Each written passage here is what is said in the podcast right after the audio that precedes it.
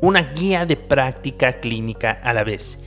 Bienvenido a tu podcast, a tu espacio personal de estudio, de repaso, medicina clases en 15 minutos de simbiosis académico. Yo soy el doctor Héctor Guzmán Aquino y en este episodio, pues ya el décimo episodio de esta serie que iniciamos hace unos días de Enarm Flash, estamos compartiendo temas concretos, puntuales, acerca de las guías de práctica clínica, acerca de las patologías más preguntadas y que debe ser tu base en tu preparación como médico general, médico de primer contacto. Si te estás preparando para el ENARM, esto te va a, eh, funcionar muchísimo. Y también si estás en tus rotatorios, si estás en eh, formándote como estudiante, créeme que te van a ayudar muchísimo para repasar todos los temas que estás estudiando arduamente. El día de hoy quiero aprovechar para rápidamente saludar a mi amigo Rodrigo Samuel, quien nos escribe desde República Dominicana. Un abrazo, bro, porque nos sigue desde hace tres años. Es un honor de verdad acompañarlos en esta travesía y seguiremos así por mucho tiempo hasta, hasta donde ustedes lo deseen. Bien, no me quiero retrasar con el tema de hoy, vamos a iniciar. Como lo viste en el título, el día de hoy hablaremos de insuficiencia ovárica primaria. Diagnóstico y tratamiento de esta enfermedad es la guía de práctica clínica que estamos revisando. Comencemos. Con el código CIE10 E28.3 tenemos a la insuficiencia ovárica primaria, disminución de estrógeno y menopausia prematura. Ya hemos hablado de menopausia, así es que el tema te va a ser muy, muy familiar. Por definición, tenemos que la insuficiencia ovárica primaria es una enfermedad que se presenta en mujeres menores de 40 años con amenorrea de 4 meses o más, niveles séricos de hormona folículo estimulante elevados e hipoestrogenismo. Este, esta es a la vez la definición y el diagnóstico clínico es algo muy puntual, es algo muy concreto y si tú tienes en mente estos cuatro datos, ya tienes el diagnóstico. Entonces vamos a seguir desarrollándolo, pero ten en cuenta estos cuatro puntos que es básicamente todo lo que vamos a ver en la guía. El término de insuficiencia ovárica primaria es utilizado y recomendado por el grupo que desarrolló esta guía aunque eh, también se reconoce a nivel internacional eh, los conceptos de menopausia prematura o falla ovárica y también menopausia precoz o prematura. ¿Cuáles son las causas de esta enfermedad? En el 90% de los casos, la causa de fondo no, eh, no se conoce, no se alcanza a determinar, pero se sabe que hay algunos eventos causales y estos son los siguientes que se clasifican en varios apartados. Causas genéticas, por ejemplo, tenemos anormalidades cromosómicas como monosomías, trisomías, mosaicismos y un buen ejemplo de esto es el síndrome de Turner. Entonces, las pacientes con síndrome de Turner, si recuerdas el tema, tienen insuficiencia ovárica primaria. También hay causas metabólicas como galactosemia clásica y deficiencia de 17 hidroxilasa, causas autoinmunes como el síndrome de anticuerpos antifosfolípidos. Ya tenemos un resumen en nuestro podcast de mi queridísimo amigo el doctor Said López, te lo recomiendo mucho. También está el síndrome del ojo seco, miastenia gravis, artritis reumatoide, lupus y síndrome poliglandular 1 y 2. Otras causas son las infecciosas como parotiditis, infección por virus de inmunodeficiencia humana y sarampión. Causas ambientales, tabaquismo, exposición a metales pesados, solventes y pesticidas. Y otras causas, la quimioterapia, radioterapia y procedimientos quirúrgicos ováricos.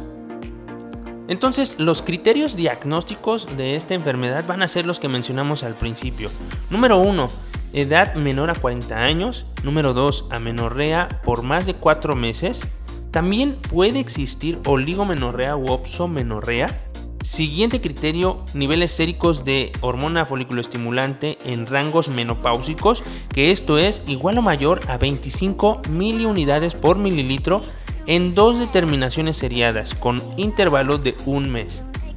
También puede existir la hormona antimulleriana elevada, estradiol bajo Y aunque no se considera dentro de los criterios diagnósticos, la determinación de hormona luteinizante eh, ha sido recomendada como un complemento diagnóstico.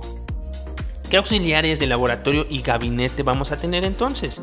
Pues la determinación de hormona folículo estimulante seriada va a ser nuestra principal herramienta. Aunque existen otras pruebas útiles que pueden ser complementarias, sobre todo para descartar otros diagnósticos. Número 1. Prueba inmunológica de embarazo. En toda mujer con amenorrea debemos sospechar de embarazo. ¿Estás de acuerdo? Es la primera causa de amenorrea, el embarazo. Determinación sérica de prolactina también se describe. Eh, determinación de hormona tiroestimulante, de eh, tiroxina y triiodotironina, además de anticuerpos antiperoxidasa para determinar una enfermedad tiroidea. Cariotipo, búsqueda de mutaciones del gen FMR1, determinación de anticuerpos antisuprarrenales, ultrasonido ginecológico por parte de los estudios de imagen, densitometría ósea, sobre todo en pacientes con diagnóstico de larga evolución, y ya hemos mencionado la determinación de la hormona antimülleriana, que puede ser de utilidad en el diagnóstico temprano de depresión folicular ovárica, y esto para el pronóstico reproductivo. ¿Cuál será la base de nuestro tratamiento en el siguiente apartado? Bueno, debes tener presente que podemos tener la opción de una paciente que desea embarazarse o bien una paciente que no desea embarazarse. Y entendido que tenemos insuficiencia ovárica, que pues la función del ovario es madurar los ovocitos, pues es precisamente uno de los focos que debemos atender. Más allá, sobre todo por supuesto, no, no dejando atrás más bien los síntomas en general. Porque dentro de los síntomas en el diagnóstico clínico debes considerar que hay alteraciones psicológicas como ansiedad, depresión y dolor debido a los sueños rotos por el diagnóstico y el cambio de planes de vida, algo muy parecido como lo mencionaba al principio, a la menopausia. Esto por el estado de hipoestrogenismo. Entonces, ¿qué opciones vamos a tener para el tratamiento en pacientes sin deseo de embarazarse primero? La terapia hormonal ha demostrado ser el más efectivo en estados de hipoestrogenismo, principalmente para el control de síntomas vasomotores, atrofia genital y prevención de osteoporosis. Debe recomendarse terapia hormonal en pacientes de estas características pero si una paciente con insuficiencia ovárica primaria llegara a embarazarse, la terapia hormonal debe suspenderse. Si nuestra paciente es candidata a terapia hormonal y aún tiene útero, debe indicarse el uso combinado con progestágenos con fines de protección del endometrio. Los anticonceptivos orales no deben recomendarse de primera opción en pacientes con insuficiencia ovárica primaria, ya que estos compuestos tienen más dosis de hormonas esteroideas que las que se necesitan para el reemplazo terapéutico y ahorita vamos a ver qué opciones tenemos en cuanto a dosis. Y recuerda que para estos síntomas, eh, sobre todo en las personas que está contraindicada la terapia hormonal, deben considerarse otros medicamentos no hormonales. De acuerdo a las características clínicas, tenemos los inhibidores de la monoaminoxidasa, inhibidores de la recaptura de serotonina y norepinefrina y bifosfonatos para tratar cada uno de los síntomas, además de vitamina D y calcio. En la otra situación, una paciente con deseo de embarazo debe brindarse las opciones de fertilidad.